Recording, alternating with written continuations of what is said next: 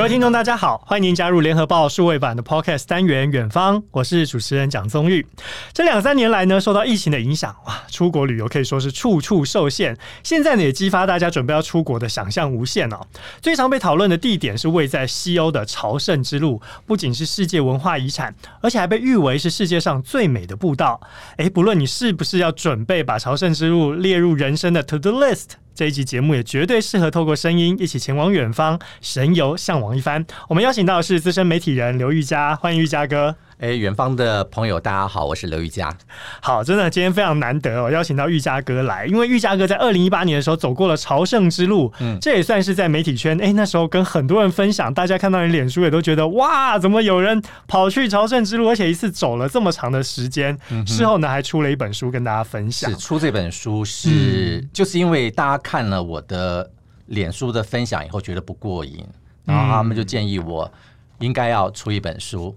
所以后来我想说，嗯，这本来不是我计划当中的。可是我在想说，我既然把我路上的一些呃心得、旅程这些东西都记录下来了，嗯，那在他们的建议之下，就从善如流。是，然后出了我人生的第一本书《重新归零》，就没有想到这一本书也就开始开启了你不一样的人生。接着还有第二本书，也是大家很想看的，即将要出来了。对，对，对，对，这个下一次我们还有机会呢，再来请玉佳哥跟我们分享一下担任高年级实习生、嗯、去争取这马里亚纳海沟 这个七日店长的心得哦。不过今天在讲这个朝圣之路，我想要先问在一开始，玉佳哥，你这个完成朝圣之路之后的总结感想、最大启发，可不可以在节目一开始跟大家先分享呢？好，走这条路啊，其实我经历了好多，就是哦，我生命里面呃，可能有考虑到，然后可是从来没有去执行过。可是在这条路上面，突然的我就觉得说啊，彻底的醒悟，那、啊、这些东西在我过去的生命里面想到，可是没有实际去执行。好比说断断舍离的问题，可是走完这一条路，我觉得嗯，对我来讲。影响到我后面比较大的是，是我们呃生命里每一个人的那个执念的问题。嗯哼，执念，哦、执念。对，其实我们去想一想啊，就是在我们的生命的过程当中，经常都会想说，我一定要怎么样怎么样，我就要怎样怎样。就是大家会设定这是一个目标，但是在你走完之后，你觉得发现，哎，有些是执念。没有，其实我觉得执念一直都存在在那边，嗯，执念都一直存在在那边。我刚刚讲的是说我一定要怎么样，或者说我就是要怎么样怎么样的这样的一个想法，其实就把我们的那个我给放大了。OK，嗯哼，当当你把那个我放大以后，你可能就很多外面的东西你没有办法再去接受，就是以你以你自己想象说，我一定要怎么样怎么样，那这个东西呢，其实。为什么会有这样的一个感觉？我可以提一下，就是我当初设定去走这条八百公里的朝圣之路的时候呢，嗯、我当初的设定就是我一定要全程走完它。嗯嗯嗯嗯。哦，你听哦，我的设定就是我一定要全程走完它。嗯、可是呢，我觉得这条路我觉得很神奇，很神奇，因为这条路上面让我碰到好多的一些状况，让我去放掉。放掉我原先的那些想象的一些东西，跟设定的一些目标。对，我走到最后十天的时候，哎，我的右小腿胫骨突然出出现状况了。嗯，之前都没有什么问题哦。出现状况是出现什么状况呢？刚开始就觉得我的右小腿胫骨，就是你摸你的右右小腿，右小腿前面有一块像骨头的那个那个部分啊，那开始有点僵硬的那种感觉。嗯，可一开始我还可以走。嗯哼。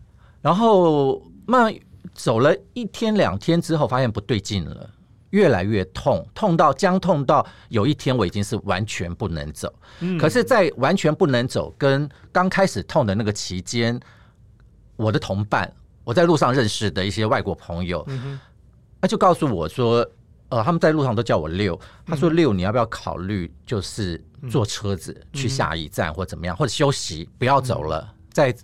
这个的庇护所，在这一天的停留灯的庇护所，你再多休息一天。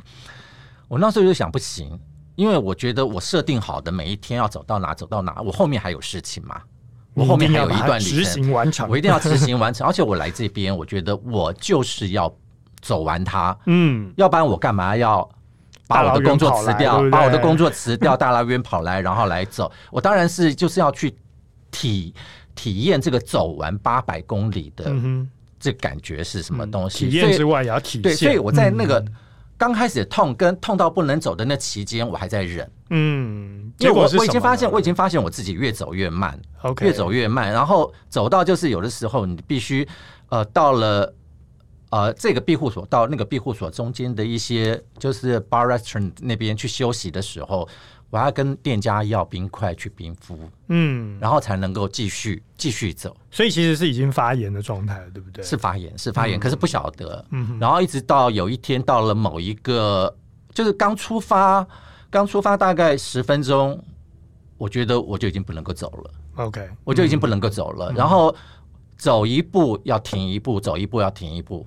哇，那很你想想看，我我接下来的路怎么路程是怎么走？后来在那个时候有了转念。嗯哼，啊，就是我说我原来的那个执念，在那个时候我才深刻的体悟到，我不要跟我自己的身体过不去。嗯，你知道吗？就是在那个当下，然后请呃沿路，因为我们走那条路已经走很久，沿路上碰到大概都是路上已经认识的。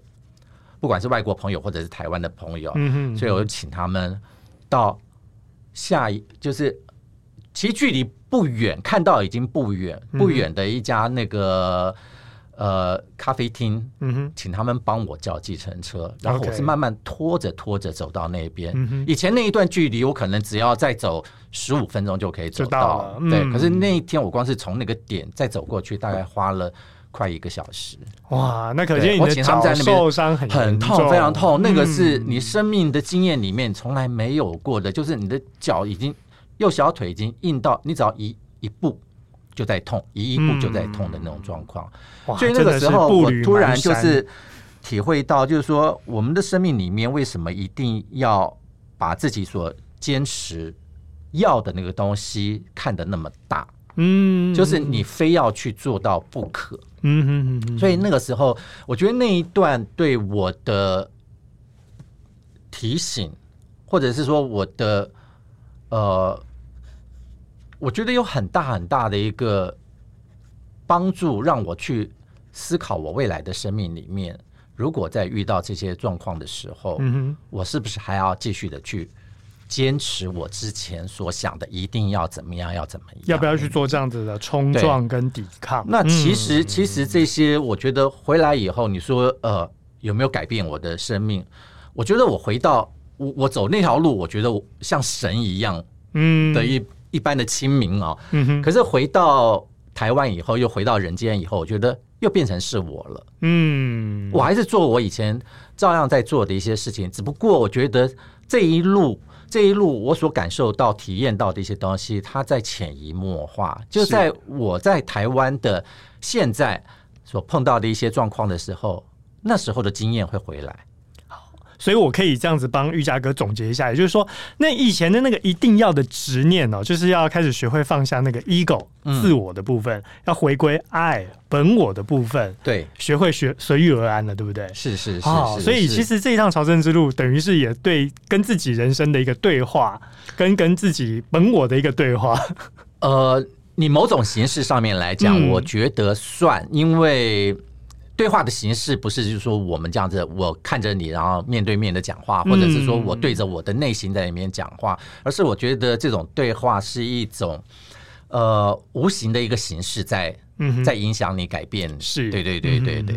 好，玉佳哥跟我们提到这个朝圣之路，我们跟大家介绍一下，其实它全名叫做圣地亚哥之路啊哈，因为它有好几条路线是天主教徒千百年来的朝圣路线，所以被称为朝圣之路，包含南方之路啊、北方之路、英国之路还有葡萄牙之路，以及最热门的您这一次走的这个法国之路，对对。然后最后呢，多方路线汇聚在西班牙，哎，在这个西北方的圣城圣地牙哥。德圣地亚哥卡波斯特拉，对对对，这个用中文讲，真的还没有 用 用西班牙文讲来的顺啊。圣地亚哥的卡波斯特拉，所以呢，这几条路线当中，您最后选择法国之路，全程几公里？然后您刚刚说这走的过程当中确实也很辛苦，花了多少的时间呢？呃，其实我要补充一下，呃，朝圣西班牙的朝圣之路，事实上不止你说的五条，还有另外一条是原始之路，OK，是最早的最早的。那其实那一段。也不是很长，可是也被并列在那个里面。那我这次去走的法国之路，它全长大概是七百九十多公里，所以他们号称是八百公里，是八百公里。嗯、那实际上呢，就是呃，我另外到了 Santiago de Compostela 的圣城之后，然后我自己有规划另外一个行程，另外一个行程就是在它的呃西班牙的西北边。有一个小镇叫做穆西亚，嗯，我本来打算也是要从圣城一直走到穆西亚，然后再从穆西亚走到世界的尽头，就是 Finisterre，嗯，啊 Finisterre。那后来就是因为中间，呃，我们行程上面有做一个改变，嗯、所以我们在呃一个大城里面停留了一天，嗯哼，所以我少了一天的行程，那我必须要去赶我后面的那个行程，所以。我从圣城到穆西亚，我就改搭车，嗯哼，然后我再从穆西亚走，走到那个 Finisterre 世界的尽头，嗯、是。那一段路大概将近就有四十公里，嗯哼，啊，四十公里，所以加起来也差不多就是八百公里。那这前前后后，我的规划是三十二天，那实际上是走到三十三天，嗯、因为中间休息了一天，就等于是花了实际去走是走了三十二天，嗯，对。但是没办法，有时候真的是碰到脚痛、脚伤，这个再勉强下去。我不是因为脚伤去多停留一天，是因为我们同行的时候，那时候就是同伴的情谊跟国外的朋友。变成了一个像 Camino Family 哦，像家人一样的一个、okay、一个朝圣旅伴的一个 family，对对对对对。然后后来就是大家都互相去配合大家的时间。哦，结果你的脚伤反而还没有耽误到您的太多行程，没有没有、哦，因为后来有我有一段时间就是痛到已经不能走的那一天，我做了叫了计程车到了下一个庇护所，就下一个小镇的嗯。啊的那庇护所休息之后呢。后来发现休息还是会痛，所以那一天我第一也是第一次，就是在西班牙的小镇找了一家急诊室，嗯，急诊室然后去看，啊，那也是第一次一个很难得的经验。然后你你说像欧洲人，他通常不随便给病人开药或者打针的，嗯，那后来就是大概知道是。应该是发炎，所以就要求他们的医生啊，帮、呃、我打一针消炎针，嗯。他们拒绝，嗯，他们拒绝。我说不行不行，我说真的太痛，然后我还要继续走，我就一直跟他们熬。我说生死我负责，我立下这个生死状，这样子你帮我打。在这样的情况之下，他们帮我打了，其实的也的确打了那一针消炎针之后，我的。舒缓的舒缓舒缓的非常非常快，嗯、对对对。不过确实啊，因为之前我也在欧洲念书啊，这个讲到要这种侵入性的治疗啊，或者是给你药啊，嗯、他们其实都是想尽办法，能不要就不要。even 就是哎，在台湾感冒，你就去诊所拿个药吃个药啊。但在欧洲没有，你回去好好休息，多喝水。对，好就是这个样子。他们也是建议我，就是说，那你就停下来休息个一两天，然后再走。但你生怕，反正我就一直跟他，我就跟他们一直凹就对了，对。好，其实刚刚玉佳哥讲到，就是说。呃，我们私底下再聊，嗯，你要去走朝圣之路，不见得真的要花那么长的时间。有些人可能排假没办法马上排嘛，好，所以在这个布洛克里面就讲了一个徒步一百公里以上是基本门槛，就可以获得官方的这个朝圣证书啊。嗯，然后听说持有这个证书可以赦免一半的罪，甚至获得终身幸福跟健康的庇佑。所以呢，平均在朝圣之路每年都吸引数十万人去走。好，刚刚其实玉嘉哥在前面有跟我们提到说，哎，你到了朝圣之路，感觉像是到了神的境界；回来台湾，感觉像回到人间。嗯。您在这路途上哦，有遇到很多真的是为了去赎罪这样子的旅伴吗？那您自己有这个宗教信仰吗？我没有宗教信仰，哎，我去走完全就是一个意外，就是一个意外。我看了一部德国的电影，德国电影呃，I'm off then，我出去一下，嗯哼，我只是当时被。朝圣之路的壮阔的风光给吸引，嗯，那当然那部电影里面是讲的那个德国的 talk show 的主持人，他的因为一场大病，然后意外的也是走上这一条路以后，对他生命的一个改变。那那个时候我就在想，啊，已经过了五十多岁了，然后工作的经验大概也到顶了，因为我那时候是一家新媒体的总经理，然后工作上面也会发现，就是说。呃，像新媒体这个产业里面也会有一些瓶颈在那边。嗯嗯哼，那最早在接这个公司总经理的时候，其实也跟老板讲，就是说。我们先做三年，嗯哼，看一看是不是我还能够再继续做下去。嗯、那我当然很愿意帮忙把这家媒体公司给成立起来，然后去做做一些新媒体的一些内容。那可是新媒体，我觉得这个是题外话。新媒体在台湾的发展上面，你不能像 YouTube、像像 Google 那些很大的 portal 里面它的内容啊，你那砸多少的钱？那在这样的一个情况之下，哎，我就说到了三年了，又正好。好巧不巧的看到这一部电影很吸引我，嗯、那我就想说，我那时候就在思考，是不是我应该要去走上这条路，去好好去想一想我的下半段的人生，嗯，是不是还要像之前这前面三十年这样汲汲营营的在工作？嗯，因为就是为了赚钱嘛，当然也为了一些理想的一些实现。那可是后面过了五十岁以后。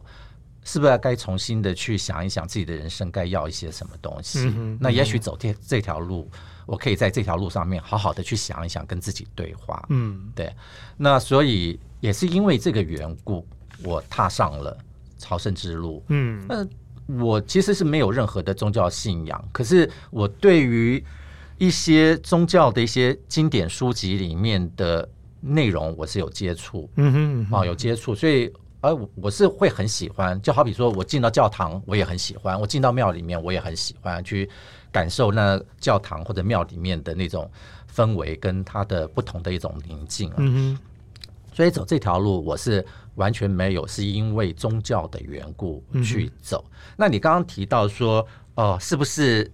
有人是走上走完一百走完一百公里以后领到证书，他所有的罪就赎掉了。我在这一路上面一半而已。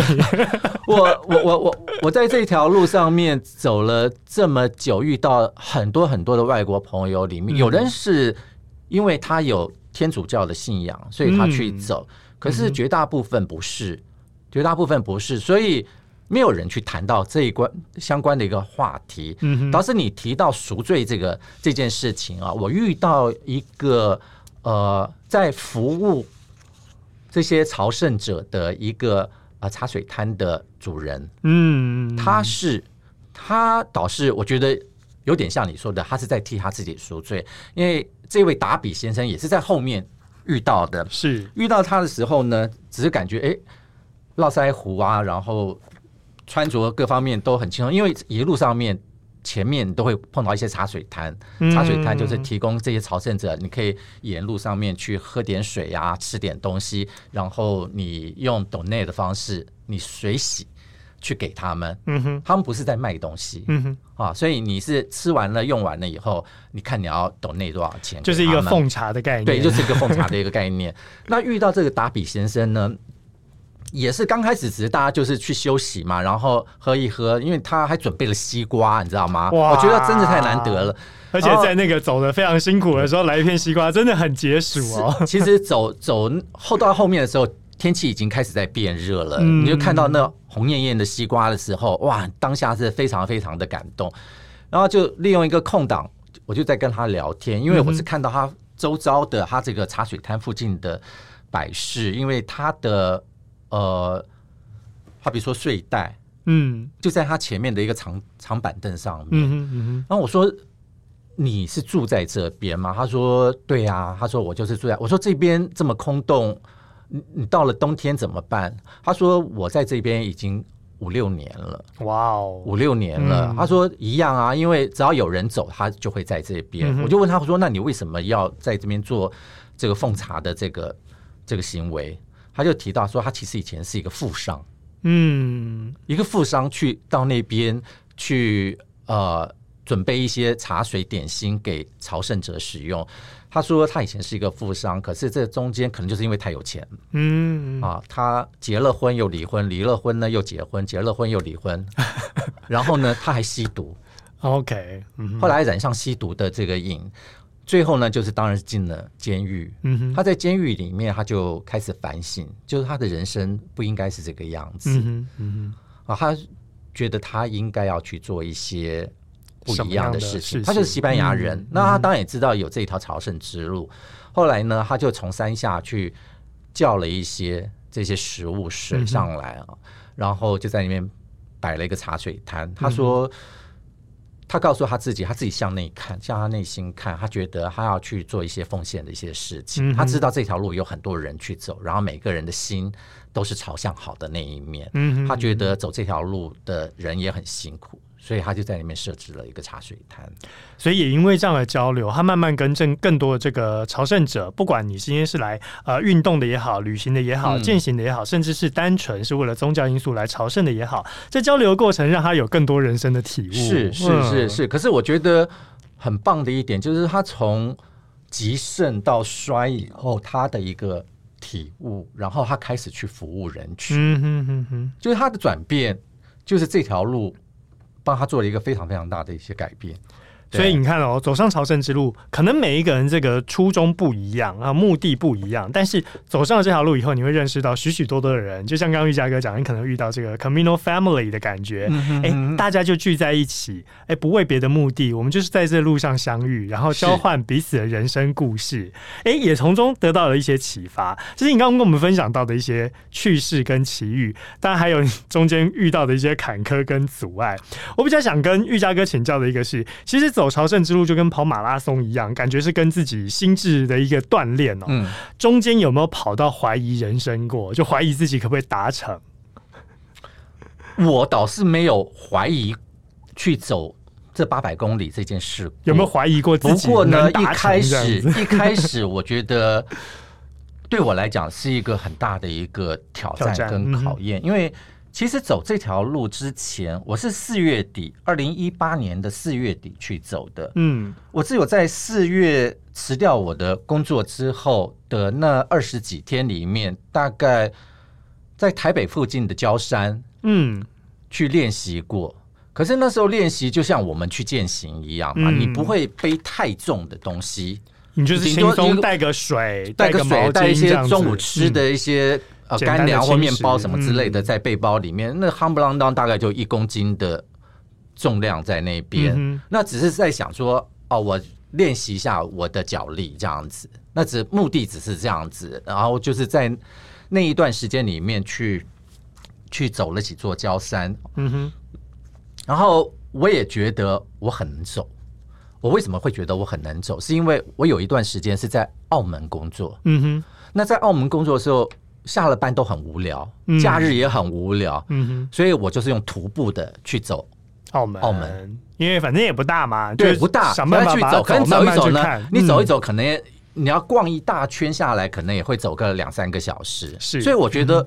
我蛮能走的，嗯哼，好，所以我在讲说，那走这八百公里又不是一天走八百公里，嗯、那分段走，我觉得我应该是可以，就每天大概二十三十公里这样子还算可以。对，我觉得，嗯、我觉得我应该是可以。那当然，你就照着就是我。来之前，我去之前，我在网络上面做了很多功课。那很多走过的一些前辈给的一些意见，我大概也都有看。那那时候他们就讲说，啊，你的背包的行囊啊，就是你大概你的体重的百分之十五不要超过。哦，十五 percent，对，十五 percent。那所以我那个时候在走的时候，大概是七十公斤嘛，啊、嗯，七十公斤的十五 percent 的话，大概是十到十一都 OK，、嗯、都 OK。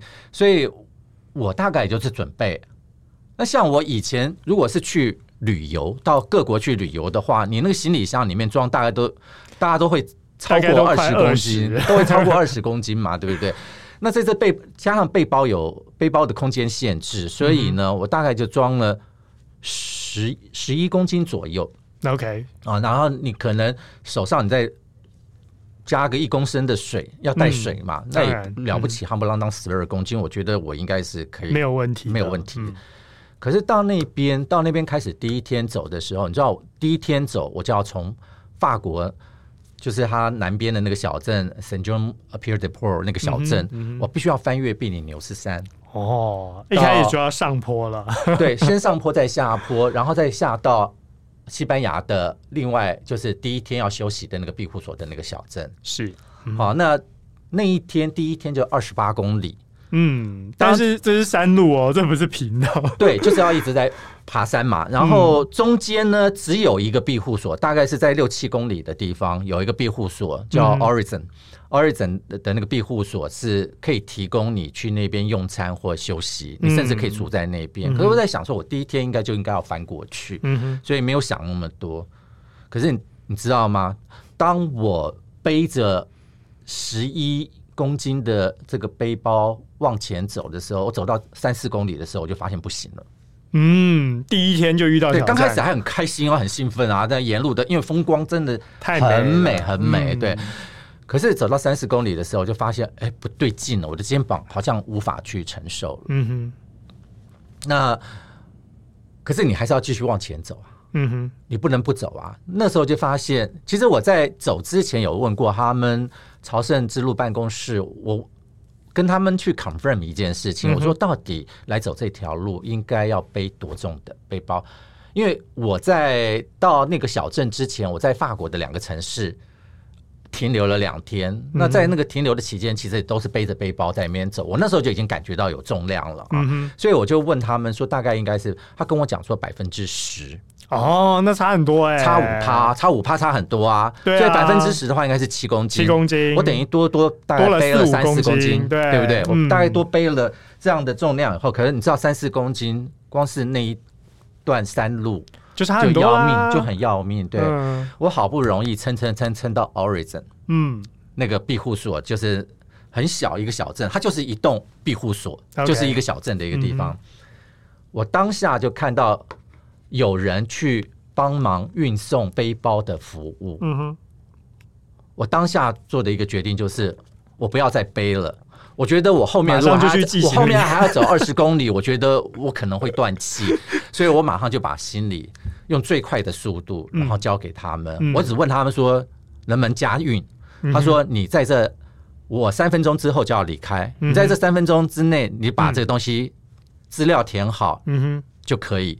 OK，对，那运呢？是运到下一站还是运到下一站？你可以，它其实可以填写你要运到哪。那我们通常因为我的规划里面，我都知道我的下一站是是在哪边嘛，嗯、所以就会填那下一站的。那他们都很清楚，每一个庇护所他们都非常熟悉。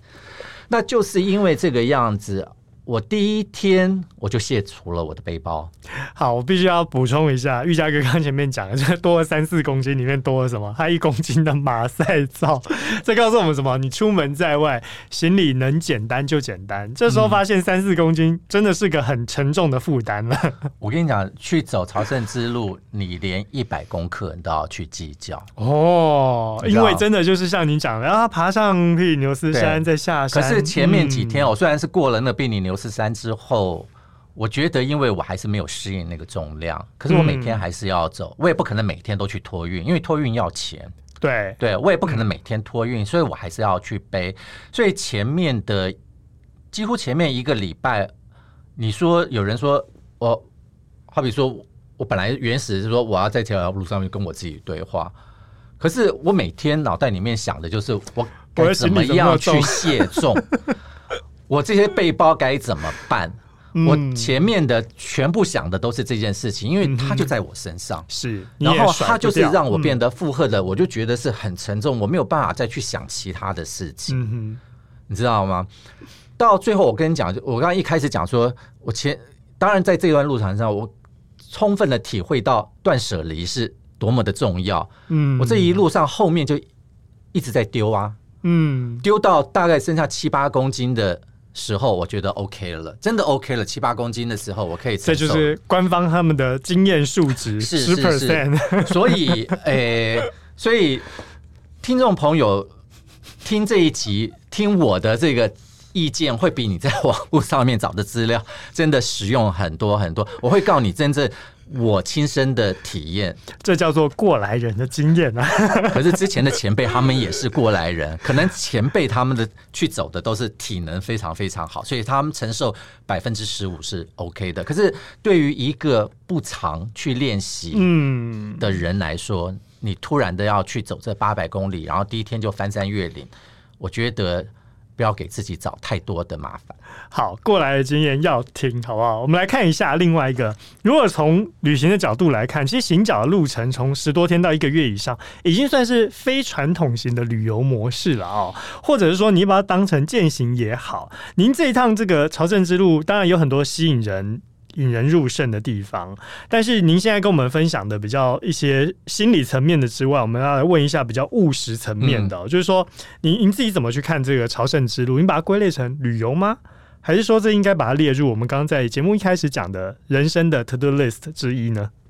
嗯，我觉得这条路你不能够用旅游这两个字去定义它，嗯、因为一般我们旅游的话，我们是会游玩嘛。对不对？是。可是走这条路上面是你一直在走路，嗯，即便沿路上面还有一些附近有一些很美的一些景点，景点是旅游的人是会去的，嗯，可是因为我们要呃走这条路，呃，必须要在一定的一个时间之内走到下一个庇护所、下一个城镇，嗯，所以我们没有那个时间再去在沿路上面附近，因为可能附近可能几公里之外。它会有一个呃景点，好比说，呃，我曾经走到一个就是原始人他们的考古的点，嗯，大概就在我们那个路线上面，路线外大概几公里，可是我就没有办法再花那个时间走过去，因为那会耽搁到整个行程。哦，所以您的日常这个每平均每天的里程跟这个配速，还有您安排的时间上没有预留，我可以稍微停留个十来分钟。没有，没有那个。因为那样的话，你可能要规划两个月的时间去.然后你去做一个呃完整的旅行兼旅游的东西。嗯，我觉得，我觉得你可以称这一趟路叫做旅行，因为它的确是一直在行走，行走当中，嗯、只是要用徒步的。对，可是游、嗯、所谓的游是到你的这个整个路上面所经过的点，我们也经过了好好几座大城市，包括雷昂那些大城市。雷昂、里面还有呃高地的一些作品。然后你当然你就会去参观，嗯哼。那这边可能这有一小段，你可能停留下来的时间去做旅游。可是通常我们都是住一晚。当我们走到从早上走到那边到下午的时候，剩下的时间并不多，嗯你只能用那个仅剩的时间到这个小镇去逛一逛，走一走，走一走，看一看，对对。那嗯，是不是一定是要放在你的 to do list 上面？我觉得是看个人。嗯，那你如果觉得。啊、呃，这一趟对你来讲是你觉得很重要？你觉得你在这一趟的路程上面，这个旅行上面，你会想要去做一些什么，或想一些什么的时候，那这一段旅程对你来讲就是你的必须。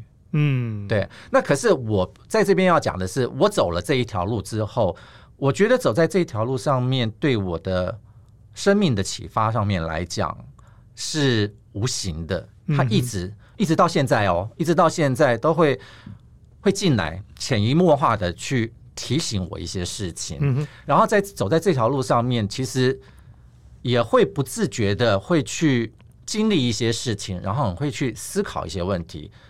也许这个就是所谓的自我对话，嗯哼，啊，它是以另外一种形式在进行，不是口对口的在面对话，是，所以我觉得很值得。除了它的风景之外。你在这条路上面所经历到的其他的人跟事，嗯哼，我觉得很值得，很值得。我是非常建议听众朋友，如果你有这个时间，这个时间，哪怕是你只能走其中的一段也好，嗯，你可以去体验一下。当然，全程走完跟你只分段去走，他的感触是。感受是不一样的，嗯哼。但是如果你真的想去走，哎，这边旅游小贴士，刚才告诉大家，你可以分段尝试，对不对？我们分段完成嘛，因为毕竟不见得每个人都有一个 gap year。可以去完成这么远大的梦想，嗯、那不如我们就把它分段走完，对不对？当然，有些人是说他为了要把它去体验一下，他继续走最后的一百公里，这也是另外的一种模式。我觉得体验最后一百公里比较像旅旅游吧。对，当然 那就是完成旅 旅游的路径。然后呃，我们在走的时候，我的那 Camino Family 里面就有一个来自于美国加州的 Antonio，嗯，Antonio 是跟他爸爸老 Peter。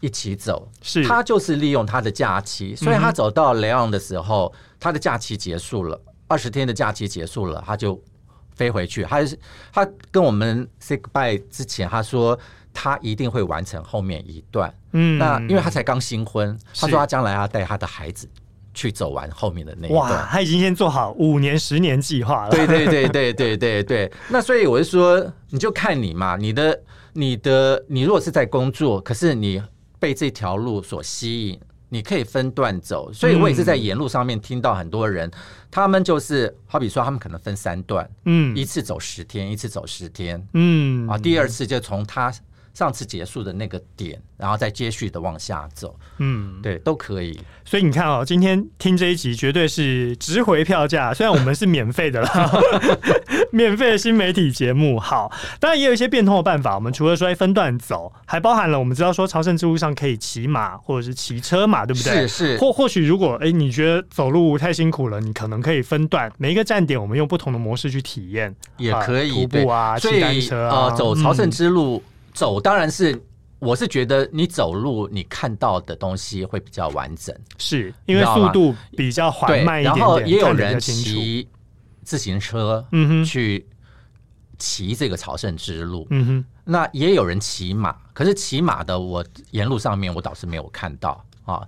那当然有人说我开车啊，那个速度太快太快了。我跟你讲，开车的话，它八百公里。呃，我觉得你可能中途休息一下，第二天就到了。对啊，完全看不到。一天之内，你知道我那个时候那一次，我不是说我脚受伤以后，最后不不再坚持，然后叫了计程车。嗯哼。那以往我们每一段路大概二十多公里、三十公里的路程，大概要走到六七个小时。嗯哼。结果那一天搭计程车从这个庇护所到下一个小镇的庇护所，只花了二十分钟，十五分钟还二十分钟。我沿路上面我就看到那个。有一些点就是这样刷刷刷的过去，你很想要停下来拍照，结果就过了，就过了，就过了。对对对，所以我就说，你走路所看到的，跟你用。呃，开车或者骑脚踏车看到的都会不一样。好，您说的这个我非常有体悟，因为我曾经跑去泰鲁阁，以前啊都是坐旅游巴士嘛，嗯嗯嗯。后来我觉得，哎、欸，走路，嗯，可能时间又没有那么长，于是乎我就骑了单车，嗯，我骑到泰鲁阁国家公园，然后再骑下山到花莲市区，我发现那个感受已经是不一样的，因为。第一次发现，原来沿途的泰鲁阁这么美。是，是，对，你随时要到了一个点，你想停下来，你就停下来，好好欣赏，驻足休息个十五分钟、二十分钟，你都可以看到啊，这比坐巴士要来的精彩许多。是一定的，一定的。所以走路，其实我的那个体悟之一就是，我走路我可以看到完整的风景。嗯，完整的风景，即便是一棵树，你都会发现那棵树是多么的美。对，可是你当你骑车或者开车的话，你就会忽略掉它。好。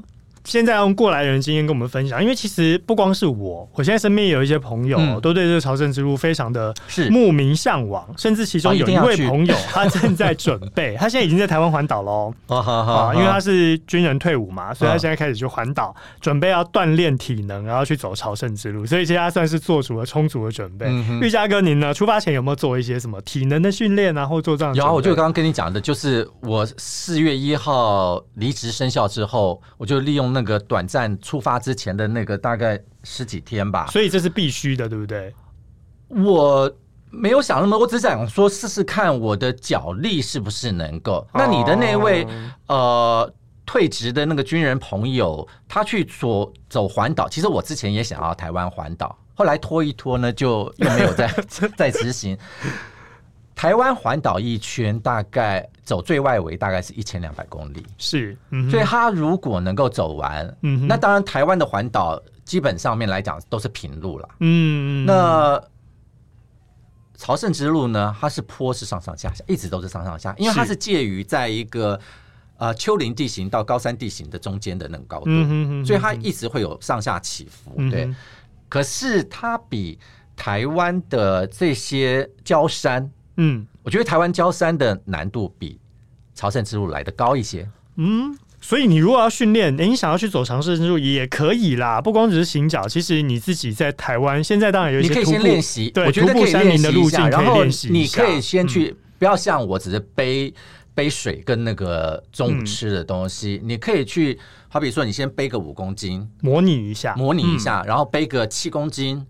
啊，慢慢的去去适应那个重量，嗯，然后就是在台湾的郊山去走一走。嗯反正现在你买背包。大家几乎都会有一个背包啦，是是，你可以买一个稍微大一点的，好比说四十五公升的或六十公升的，或者现在也有一些租赁的服务，你也可以也有专用的登山背包，你就你就可以去试试看，嗯、对，嗯、然后你先去练习一下，我觉得会比较好。好，好，maybe 这边提供给大家几个，比如说国家级核定的七条绿道，像什么南部的山海圳绿道，北部的丹兰古道，还有彰之细路，这些都可以去试试看。哦，也可以去爬下百越啦。对对对对，当然朝圣之路要到百越这样子，哎，大家都可以去尝试。就是说，你今天朝圣之路不一定要在国外达成嘛，国内也可以达成。那你如果想要去走，哎，欧洲的朝圣之路，嗯，在台湾你先体验一下这山林步道，也是很好的锻炼啊，是没有错。好。刚刚讲到了，既然有官方认证哦，建议说体重百分之十的行李重量是。那您自己的行李怎么准备？因为毕竟独自一个人踏上旅途之前，一定会做足了很多准备，到最后又怎么丢？啊，没错，我去之前，我不是讲说我大概就是准备了东塞西塞，因为以前去其他国家旅行都会带你最喜欢的。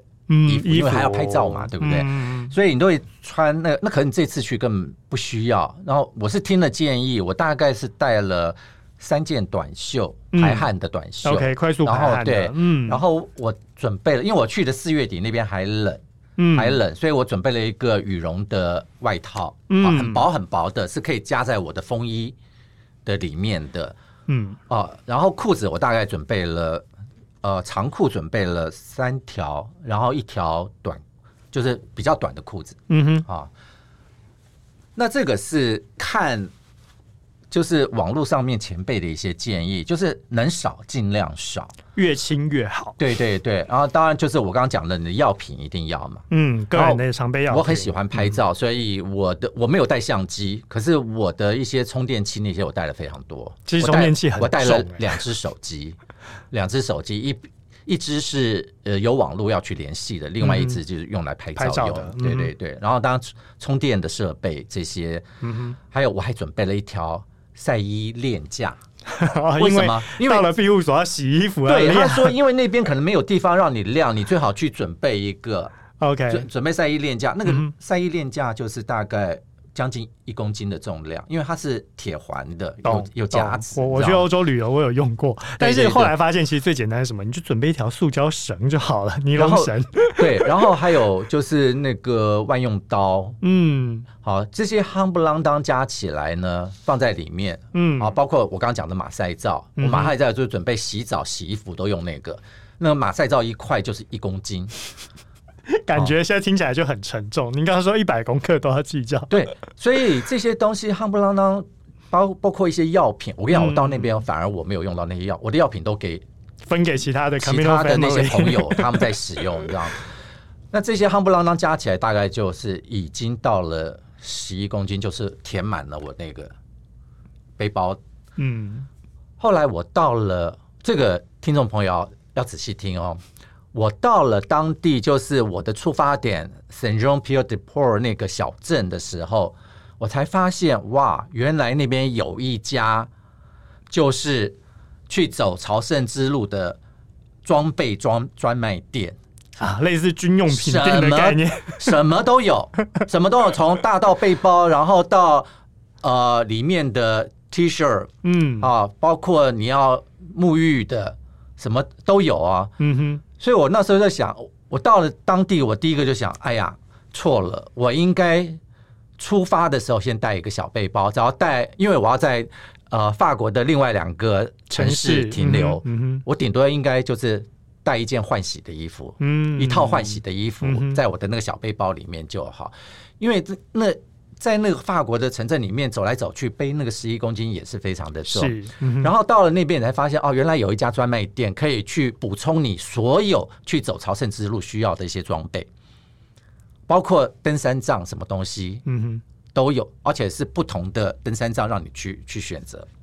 所以如果有朋友想要去走朝圣之路，是从 Saint-Jean-Pied Deport 这个小镇去出发的话啊，法国之路的这个开始点去出发的话，嗯、其实去的时候真的就是一个小背包，带一套换洗的衣物，除除非你要在呃法国的那其他的城市停留。如果你是直接就从呃戴高乐机场直接就是搭高铁要去到那个小镇的话，嗯、我觉得你连那个换洗的衣服都不用带。OK，到当地就到当地买买就好，而且很便宜。OK，非常非常的便宜，比在我在台湾去采购的这些东西都便宜。你知道我在出发之前，我还在想，因为看人家写的文章说，呃，庇护所里面没有枕头，嗯，所以呢，我还去买了充气枕。啊，然后说因为会下雨，所以我去买了防水的鞋套，可是一路上面我都没有用到，所以我一路沿路丢丢丢给庇护庇护所，庇护所里面有一些回收的。Okay, 就你不用的东西，你可以放在那边，至少没有浪费掉，留给有需要的人。别人需要的话，他可以从里面用。嗯，那你有需要的，也可以从另外一个篮子里面去去拿。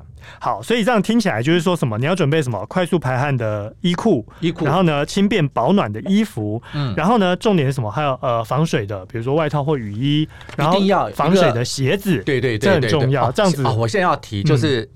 嗯你一定要买一双好的防水登山鞋，比如说 G 开头才值得这样子，很多啦，很多。然后我后来才发现，我买的这一双就是它防水防尘的这个，嗯、哦，费用上面我觉得也还好，因为我是打折的时候去买的，就稍微便宜一点。嗯哼。后来我才发现，因为我走的这一路里面啊、哦，都是半夜下雨，嗯，所以我几乎没有碰到雨。只有在最后一天，我刚刚跟你讲，我从 Muscia 走到 Fisterra 的那一段三四十公里的路上面，第一天早上就是倾盆大雨，你知道吗？我觉得就是圣雅各，就是呃圣城里面供奉的圣雅各，就是耶稣的弟子啊，十二门徒之一，对，十二门徒里面的一、嗯、一位圣雅各的时候，我觉得他还是让我去体验了雨的洗礼。是，可是我觉得很神奇的是。我的鞋子里面完全没有湿，我的鞋面已经湿透了。好的鞋子很重要，鞋子非常非常重要，而且鞋子呢会保护你的脚，嗯啊，然后呢，一双好的鞋，你再加上我走这一路八百公里，我没有起一个水泡。哇，那袜子厚度呢？我我怎么穿？我里面穿的是五指袜。OK，有人说要穿羊毛袜，我觉得也不用。你大概买一个五指袜，嗯哼，好，那当然就避免你的脚趾之间的摩擦。摩擦嗯、然后呢，五指袜的外面你再穿一双棉袜，稍微厚一点的棉袜。OK，、嗯、所以你的等于你的登山鞋不能买刚刚好，是要稍微稍微大一点点，大一点点。对对对对对对对。嗯、那这样子。就是保护你的脚，因为沿路上面也看到有一些朋友，他们脚底起水泡，非常非常的痛苦。而且重点是处理完之后，要继续走更痛。对对对对对对对对对。所以保护你的脚非常非常的重要，因为毕竟要走的时间不是一天两天而已，对不对？哦，好。那如果这样子呢？最后有一些灵机应变，比如说像是庇护所这个申请的预约啊，中间如果体力不支的话，怎么变通安排？就是你刚刚讲的直接搭车吗？没有，我跟你讲啊，因为我去的时间点，它还不算是旺季。我是二零一八年的四月底到五月底的行程嘛，嗯，啊，那还不到旺季。旺季听说是从六月以后到九月之间，嗯，都算旺季。那个时候你的庇护所你就必须要先预定，要不然也有很有可能。你去到那边的时候，你没有地方可以住，那是会很悲惨的一件事情。好，因为六到九月是旺季的原因，是因为那时候正是欧洲相对比较温暖的时候。嗯，那所以我的考量是，我在规划的过程当中，我只设定了点。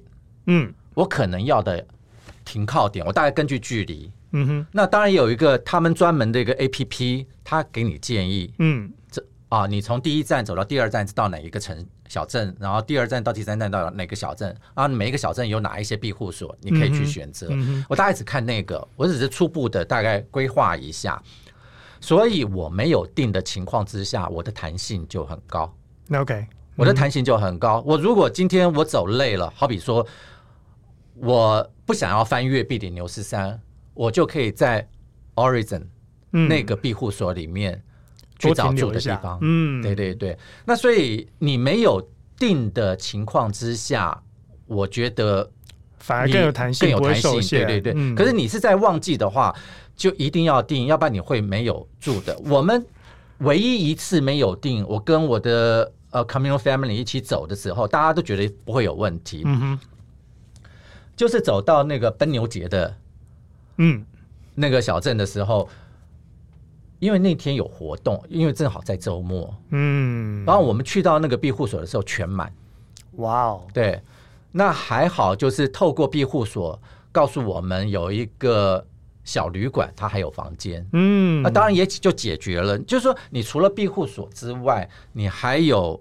呃，一些小旅馆，尤其是大城镇，嗯，大城镇它一定会有一些小旅馆可以用。你如果实在没有住的地方，你就可以去那边去去找。嗯，所以这些都是变通的办法，这些都是变通的方法。嗯，对，那你当然，呃，你如果真的就想要走一走，就想要搭搭车、搭计程车的话，嗯，它沿路上面都会有一些牌子告知你，嗯，啊，有一些电话号码你可以去叫。可是，在当地，他讲的都是西。呃，西班牙西班牙文，对，你可能也听不懂。嗯哼，对，你除非你身边是有懂西班牙会讲西班牙话的人，你才能够叫。要不然很怕，就是说你跟他讲的地点他会找不到。OK，你即便你讲英文，他可能因为不见得当地的所有的人都听得懂英文。嗯，对，包括你去。